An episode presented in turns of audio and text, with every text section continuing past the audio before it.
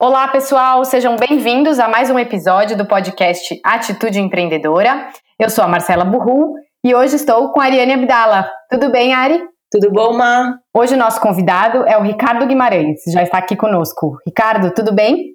Tudo ótimo, Marcela. Obrigado pelo convite. O mineiro Ricardo Guimarães é fundador e presidente da Timos, uma consultoria criada em 1998 e especializada em mergulhar nas empresas para buscar sua identidade e expressá-la por meio de sua cultura, estratégia de negócios e marca. Ele começou a carreira como publicitário, passou por agências como as consagradas Norton, J. Walter Thompson e também pela Globo, até decidir inventar o seu próprio jeito de ajudar as marcas a se posicionarem. O Ricardo começou a falar em brand equity, valor de marca, em uma época em que ainda não se usava o hoje tão desgastado termo branding. E ele tem apoiado cases consistentes no mercado, por exemplo, com a Vivo, Natura, que é estudo de caso na London Business School, e Banco Real, que é um estudo de caso em Harvard. É coautor dos livros Gestão Integrada dos Ativos Intangíveis e Liderança Baseada em Valores Caminhos para Ação em Cenários Complexos e Imprevisíveis. E é colunista da revista Trip desde 1998. Acho que vale dizer que eu conheci o Ricardo quando eu fiz uma entrevista muito marcante para mim é, para a revista Trip, alguns anos atrás, que depois a gente disponibiliza o link nas nossas redes sociais. Ricardo, é um prazer estar aqui com você. Vou começar te perguntando: você é um especialista em branding e você faz isso de um jeito muito particular em relação ao mercado, né? Acho que você nem usa mais esse termo. Queria começar essa entrevista é, com você explicando o que você faz, que é uma coisa realmente difícil de ser explicada por, um, por uma outra pessoa, como eu estou tentando fazer até agora. Bom, é, acho que você explicou bem aí na, na, na, introdução de quem eu sou. A gente procura é, deixar muito claro para a própria empresa a identidade dela.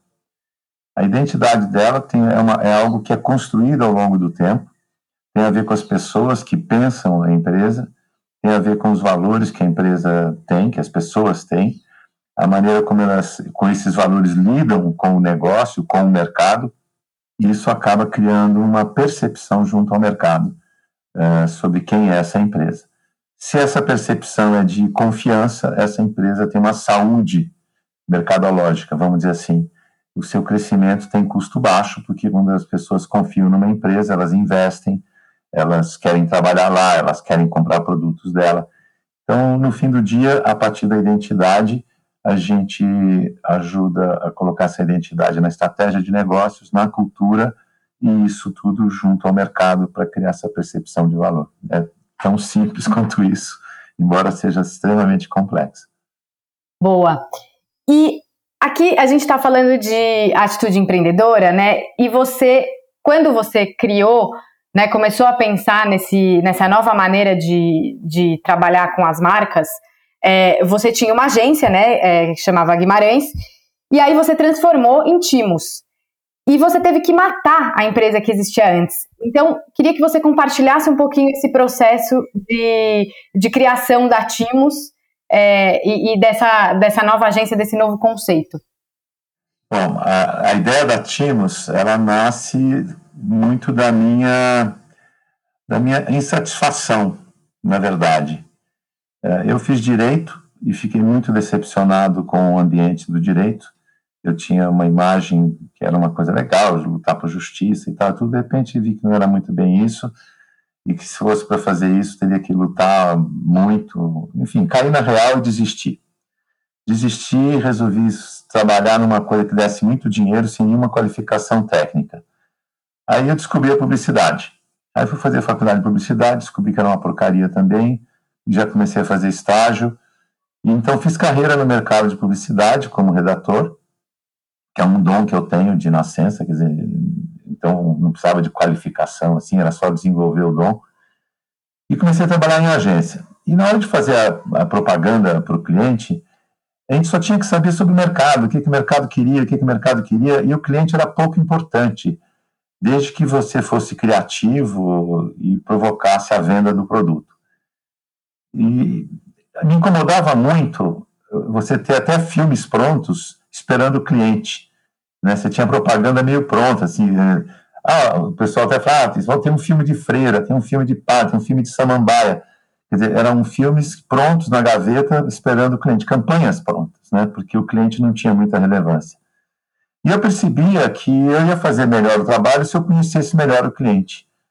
E isso começou a entrar em conflito, a minha atuação como profissional começou a entrar em conflito com o modelo de negócio de agência de propaganda, naquela época, pelo menos.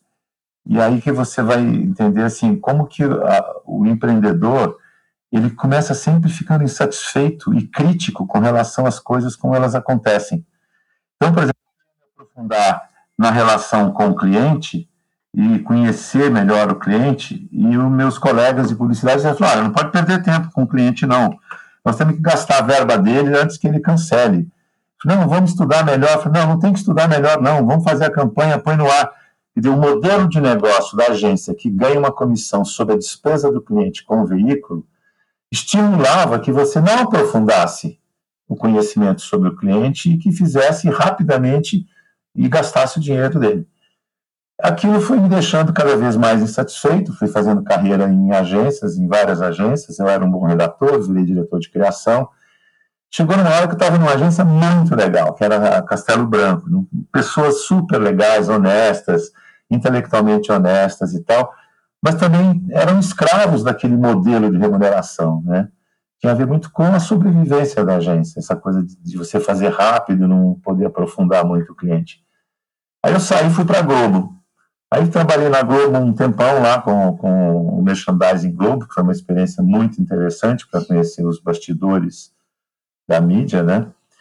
E, mas saí de lá também muito desencantado e resolvi montar uma agência de publicidade. Mas que eu ia então fugir do modelo de negócio, e foi uma inovação muito grande, porque uh, eu montei uma agência que tinha uh, não tinha comissionamento, tinha remuneração por FII, então o cliente me pagava, era um FII alto, porque não era um FII isca, porque tinha isso também, né? Você cobrava um FII baixinho, mas depois ia buscar o resto do dinheiro na, na, nas bonificações do veículo, que é uma política comercial também para estimular o, a agência a gastar mais naquele veículo. Eu também não ia atrás da bonificação, eu, então eu buscava a grana no caixa do cliente. Isso permitiu que eu definisse claramente um estilo de trabalho. E eu defini, pela primeira vez como empresário, o que era comunicação para mim. Isso foi muito importante e vai explicar por que a Timo surgiu depois. Uh, eu defini comunicação como exercício de identidade. Quer dizer, tudo que você faz está dizendo ao mundo quem você é. Seja uma empresa, seja uma pessoa, seja um político, o tempo todo você está o jeito que você senta, o jeito que você chega no lugar, o jeito que você se veste, o jeito que você administra um atraso, o jeito que você fala quem você é. O tempo todo você está dizendo quem você é. Não é só quando você está falando, eu sou o Ricardo Guimarães, 72 anos, não. Você o tempo todo está falando. E isso era um conceito que fez com que eu tivesse dentro da agência pessoas que estudassem a identidade do cliente, para então colocar a identidade dele considerando também os comportamentos de mercado, segmentos, canais, etc. Então, trouxesse a identidade dele dentro de um contexto de mercado. Bom, isso foi muito legal, porque eu estava muito feliz fazendo isso, até que, com as redes sociais surgindo, as empresas começaram a ficar muito expostas. Então, a questão da identidade da empresa começou a ficar relevante. Eu fazia aquela questão da identidade porque eu acreditava que esse era o jeito melhor de fazer. Mas os clientes começaram a solicitar isso. Uh, aquele custo voltado para a identidade, eu contratei uma consultoria na época e falei assim: olha, esses custos aqui não pertencem ao business propaganda. Isso aqui está te pesando demais e tirando a sua rentabilidade. Tira esse negócio daqui. Eu tirei, mas não joguei fora. Eram quatro pessoas. Eu peguei essas quatro pessoas, pus numa sala, e pintei a porta de vermelho falei, olha, eu não sei o que é isso aqui, vai ter relacionado com identidade, mas é uma identidade importante, porque os clientes estão pedindo muito, precisa colocar o preço, fazer uma embalagem, vamos vender isso daqui. Quer dizer, chamei de Timos. A, a Timos começou, ela começou grande, porque ela, embora nasceu, nasceu jovem, claro, mas ela veio com uma experiência grande desde 1983, quando a gente criou a Guimarães. Na época era Guimarães Giacometti, eu tinha um sócio. Então, uh, a gente já estava trabalhando com essa questão metodológica de identidade, só que não tinha essa metodologia estruturada e não estava embalada. Aí chamamos de brand equity, porque era um mercado, era um, o mercado de capitais chamava de brand equity. Uh, eu ainda não tinha ouvido falar de branding. O Acker tinha escrito aquele livro sobre brand equity, né? O David Acker. A gente até fez a orelha do livro, porque acho que só eu falava desse negócio aqui no Brasil na época. Então a editora pediu para fazer a, a, a, orelha do livro. Mas então a, a Timos nasce com essa essa metodologia madura. Tanto é que os clientes que a gente tem logo de cara era a Globo, é, era uma coisa de, de estruturar a essência da, da, da, marca Globo, das organizações Globo, foi feito com a família Marinho, trabalho muito interessante. O Banco do Brasil, que estava ameaçado de privatização, então eles queriam saber o valor da marca Banco do Brasil, que eu falava que não valia nada, porque se não fosse o Brasil ser proprietário da marca Banco do Brasil, então ia ser fake, né? Mas tudo bem, fizemos a avaliação e, e viram que não valia muito, pelo menos não valia tanto quanto eles achavam. Uh, a Natura continuou sendo cliente, né? o Banco Real começou a ser cliente também da, da Timos, então começou, começou grande, com projetos relevantes. E eu fiquei encantado com aquela história, né? E tinha uma outra característica também, porque a questão da identidade, pelo menos para mim pessoalmente, sempre foi uma questão relevante. Eu sou canhoto, segundo filho, então você sobreviver com as não características do mais velho ou do destro, eu era meio esquisito mesmo, né? Então, isso me fez sempre olhar para a identidade, eu sempre fiz muita terapia. Então, isso, olhar para a identidade como uma coisa muito relevante para a sua felicidade, para o seu desenvolvimento, para sua, sua realização profissional mesmo, né? Então, eu sempre estudei muito isso. E foi interessante, porque. Interessante nada, vou, vou contar agora, é trágico. Ah, nessa época, anos, final dos anos 80, 90, a AIDS pegou forte, e a AIDS é uma doença ligada à identidade. A AIDS é, é, é a célula T do nosso sistema imunológico que pede o registro da sua identidade e com isso ela não consegue reconhecer o vírus. Se você não reconhece o vírus, você não pode dar essa informação para o anticorpo e negociar com o vírus. Eu estava estudando esse assunto da AIDS, que tinha amigos que estavam com AIDS, estavam morrendo, eu falei assim, nossa, as empresas elas estão com AIDS, porque elas fazem só o que o mercado quer, elas não têm identidade, elas não têm uh, visão crítica sobre o que o cenário pode ter, além daquilo que o cenário quer. Aí eu falei assim, acho que a gente está trabalhando com a, a, identidade das empresas, que é resgatar o sistema imunológico para que as empresas possam ter essa, essa célula T, né, que é a célula produzida pela Timo, para poder ah, eu não falei, né, que é timo é a glândula que produz a célula T, que tem o registro da identidade.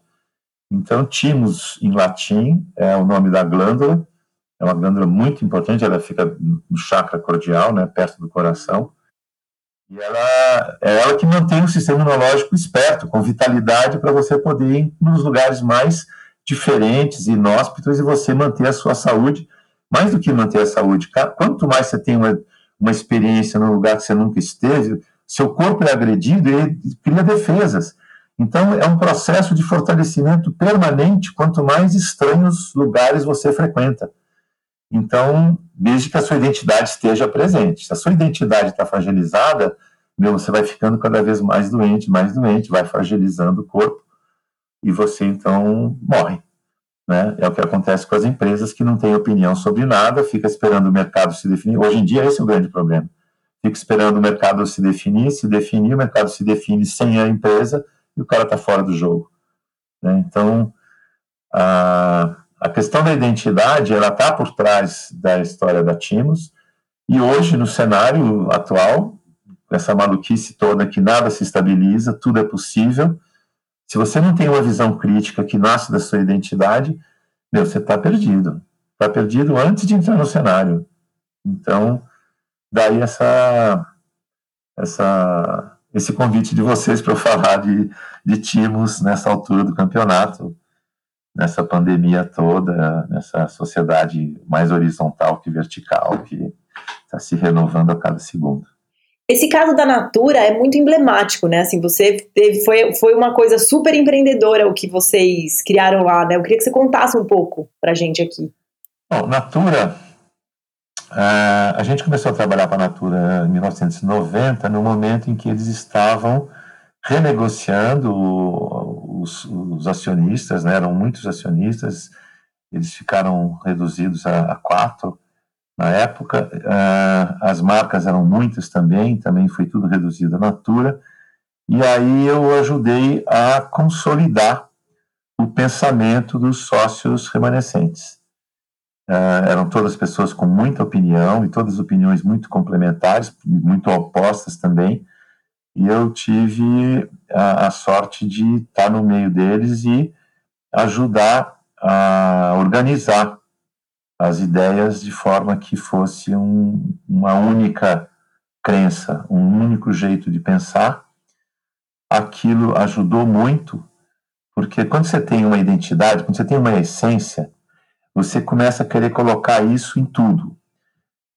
E em tudo, eu quero dizer, não é só num produto que vai chegar no mercado, é também no processo de planejamento, é também nas políticas de relacionamento com as pessoas, é também numa estratégia de negócios, não só no produto. Quer dizer, essa identidade começa a se manifestar. Então, a gente teve a oportunidade de estar junto nos, em todos os alinhamentos possíveis na Natura. Né? Ah, Para você ter uma uma das, das, acho que das coisas mais legais que a gente fez lá foi o canal de vendas é muito importante, né? A venda direta. Naquela época era só a venda direta da, da Natura. Então, o relacionamento com a venda direta era muito importante. A venda direta eram pessoas de todas as classes sociais, o maior volume era de pessoas, era chamada venda porta a porta naquela época, né? Bem que já não era tão porta a porta assim, isso, nos anos 90.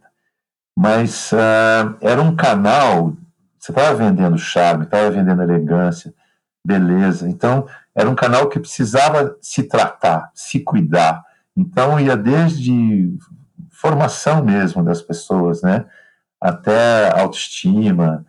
Então, nós criamos um jornalzinho, um newsletter chamado Ser Natura, em que a gente obrigava a liderança a escrever um editorial que colocava as ideias no papel com mais clareza, organizava as ideias.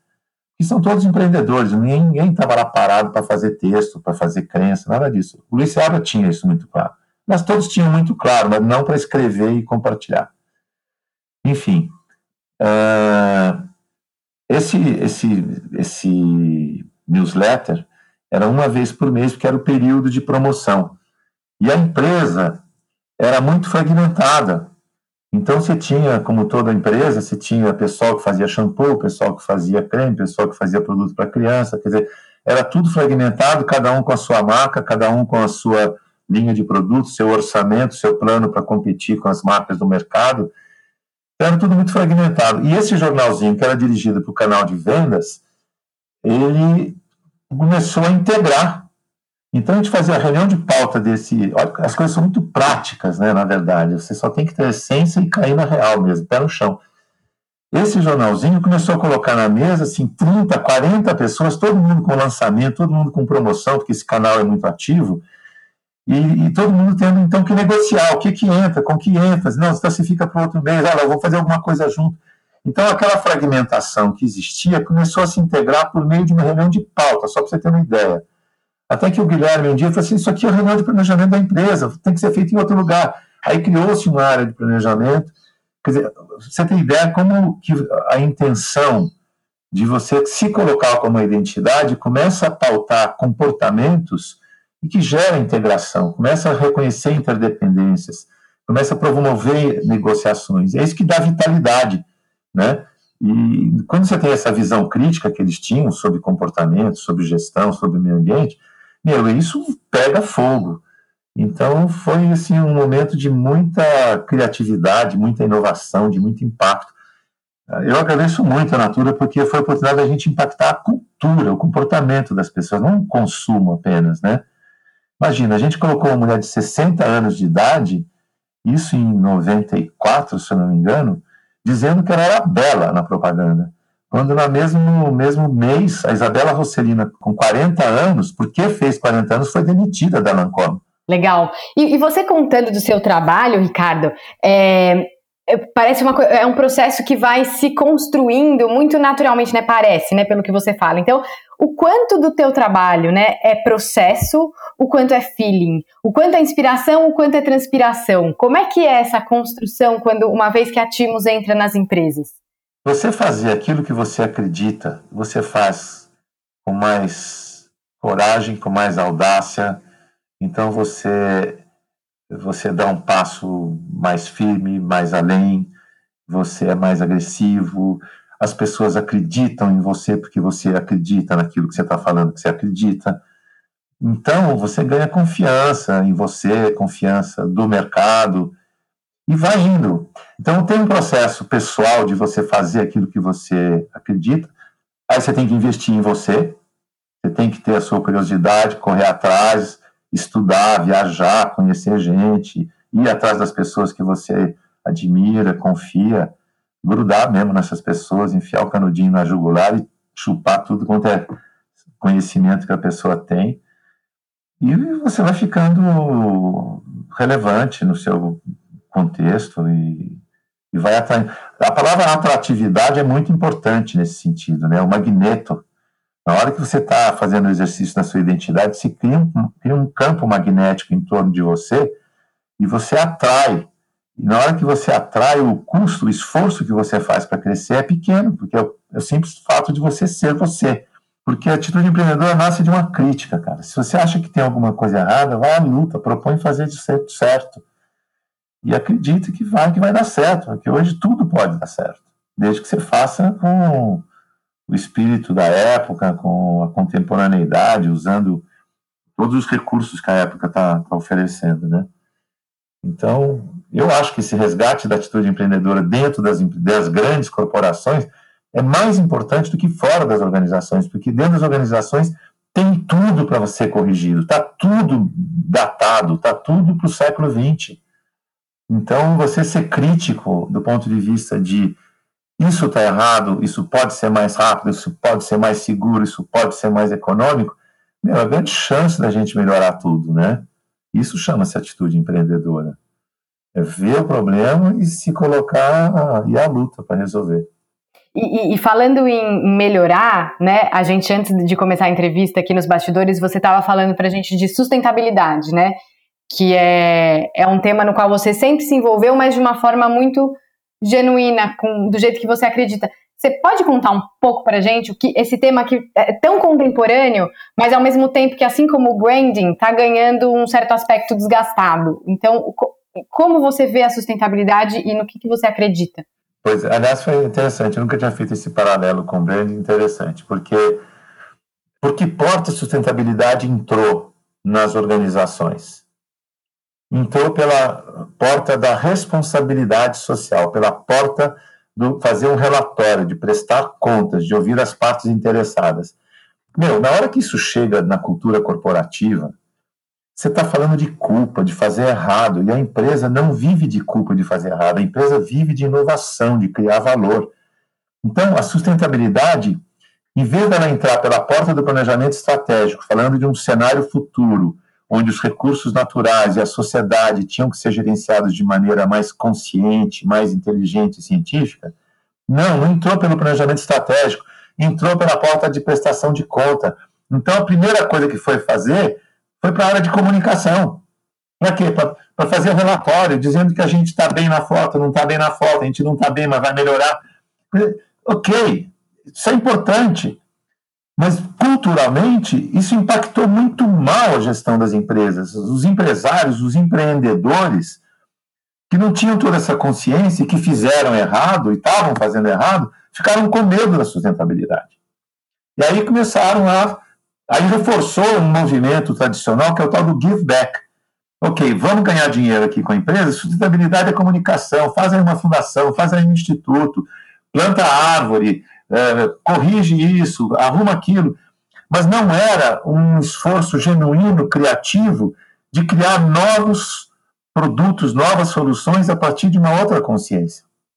como se a empresa tivesse dois propósitos. Tem um propósito operacional que tem que ser respeitado, senão você fica doente, e tem um propósito estratégico, que é o que está na sua consciência, que então planeja no tempo e no espaço, não é aqui, é agora, depois, não é nesse lugar, é outro lugar. Quer dizer, essa negociação que está na sua cabeça faz o seu corpo demandar determinadas providências que provoca essa negociação. Viver é isso, na minha opinião num patamar de bastante simplicidade para entender uh, os desafios complexos que é as escolhas que a gente faz. Eu acho que eu chamo tudo isso de amadurecer. É um processo de amadurecimento da sociedade. Por quê? Porque a gente está com mais poder, essa tecnologia dá mais poder, mais poder pede mais responsabilidade. Responsabilidade pede amadurecimento. Tem que saber claramente o que, é que você quer, o que, é que vai te fazer feliz de verdade, né? o que, é que é só jogar para a plateia, essas coisas todas a gente vai ter que encarar. Ricardo, muito obrigada pela sua participação no nosso podcast. Foi incrível ouvir essas ideias. Eu que agradeço aí e obrigado mesmo. Valeu, Ricardo. Essa então foi a nossa conversa com o Ricardo Guimarães, fundador da Timos. Muito legal. O que, que você achou, Ari? Também adorei. Ele é muito inspirador, né? Ele fala de um jeito muito belo e filosófico. E é impossível dar respostas curtas, né? Porque é muito profundo, então realmente dá gosto de ficar ouvindo ele falar. Do jeito que a gente gosta, né? Exato. Não dá nem vontade de interromper. Sim. Vou começar te contando aqui o que mais me chamou a atenção de atitude empreendedora no, na fala do Ricardo.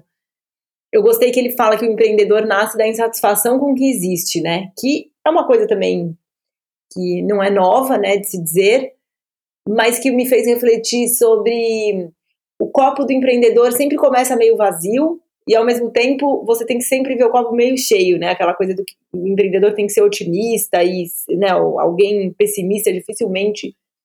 Eu não tenho notícias de empreendedores que deram muito certo sendo muito pessimistas. Mas é isso, você parte sempre de um olhar muito crítico para o mundo. Então é uma. É, é, quase um paradoxo, ou uma coisa que leva a outra, né? De você. Você está insatisfeito, você está procurando os defeitos do mundo para poder melhorá-lo. Bom, o que ele falou de, é, de, de, felicidade é uma coisa que a gente também volta e meia fala aqui no, no Atitude Empreendedora e também no ateliê de conteúdo, né? É, ele falou tanto de empresas quanto de pessoas. E, isso realmente a gente vive, eu eu sinto muito isso, né? A gente vive num mundo que tenta nos conformar a todo momento. Então você todo, toda hora você tem que estar fazendo o esforço de, de quebrar o estereótipo, de romper os paradigmas, de, de encontrar uma maneira de ser quem você é, de fazer o que você gostaria de fazer e, e virar essa chave, né? De tipo, eu posso, né? Quer dizer, eu não preciso me conformar necessariamente. Isso não é, não é simples. Mas é, é muito poderoso isso que ele fala, e, e talvez seja a, sei lá, a grande busca da nossa geração, não sei, me fico, fiquei com isso na cabeça. Sim, é muito, é muito forte. Ele fala isso de muitas formas, né? Tudo, eu, tô vendo aqui as coisas que eu anotei sobre isso, né? Ele fala tudo que você faz está dizendo ao mundo quem você é. Né? Ele fala de clareza de identidade. Todo o trabalho dele é ancorado nesse olhar para dentro e não para fora, não não escravo das pesquisas de mercado, sim é, comprometido com a expressão daquilo que você tem de mais autêntico, de mais íntimo, então é mais essencial. É uma reflexão muito interessante. E a maneira como ele fala, né, como você disse, disso sobre pessoas e sobre empresas, também me faz refletir que, assim, por que, que a gente insiste em ver as empresas como algo diferente de pessoas, né? Se as empresas são formadas de pessoas, elas têm as mesmas dinâmicas que uma pessoa tem. Se a gente olha para isso com, com clareza, fica muito mais fácil de encontrar respostas, de, de buscar inovação. É, é muito forte mesmo tudo isso. E a grande busca do autoconhecimento, né? De você saber quem você é e o que você quer. Nossa! Mais um tema que é, talvez seja top 3 aqui no Atitude, né? Verdade. e, e eu gostei que ele falou. A gente tem essa, talvez por essa coisa de se conformar, essa dificuldade de acreditar no, no fluxo, né? Então, muito muito simbólico isso que ele falou. Bom, ele foi fazer o que ele acreditava que era melhor, e aí os clientes vieram, né? Naturalmente, ele começou a ser solicitado por isso. As pessoas descobriram, pô, isso aí que esse cara tá fazendo é legal, eu quero. Então, como muitas vezes você tem uma visão, né? Aquilo não existe no mundo, mas uma vez que você coloca a sua visão no mundo, as coisas começam a acontecer. E, e, e parece muito difícil, porque não é uma coisa pré-formatada, às vezes impossível, mas a atitude empreendedora é justamente sobre isso, né? Sim, o resultado como consequência, né? Muito bom. Eu queria falar uma última coisa, que quando ele falou da sustentabilidade, né, que, que a, a sustentabilidade entrou na porta, entrou nas empresas pela porta da prestação de conta, né, de uma certa culpa, de fazer errado e, e explicar que não, a gente não faz errado, enfim, vamos consertar, e não na porta do planejamento estratégico, que seria, digamos, a porta da frente. Isso me fez pensar sobre a importância da origem das coisas, né? Às vezes a gente, para entender por que, que uma coisa está dando certo, por que, que uma coisa está dando errado, tem várias filosofias que, que dizem isso, né? Você volta na origem, você volta no, no como aquilo começou. Isso é tão interessante e ao mesmo tempo é tão difícil a gente lembrar de fazer isso no dia a dia, às vezes até na nossa vida pessoal, né? Você tá numa relação de amizade que não tá indo muito bem, às vezes quando você lembra como aquilo começou, por que aquilo começou, a origem, você tem a resposta é, para ou entender por que, que aquilo não vai dar certo, ou para corrigir a rota. Então, ele falou da sustentabilidade, mas isso me fez pensar sobre a importância das origens e da gente sempre se lembrar delas de uma maneira mais ampla. Os famosos porquês. Exato. Bom, ficamos por aqui? Então a gente espera que vocês, tanto quanto nós, tenham aí bons momentos de reflexão depois dessa conversa com o Ricardo Guimarães. Voltamos na próxima semana e continuem acompanhando o Atitude Empreendedora nas redes sociais, também no nosso site. Estamos abertas para receber sugestões. Valeu, pessoal. Até a próxima semana.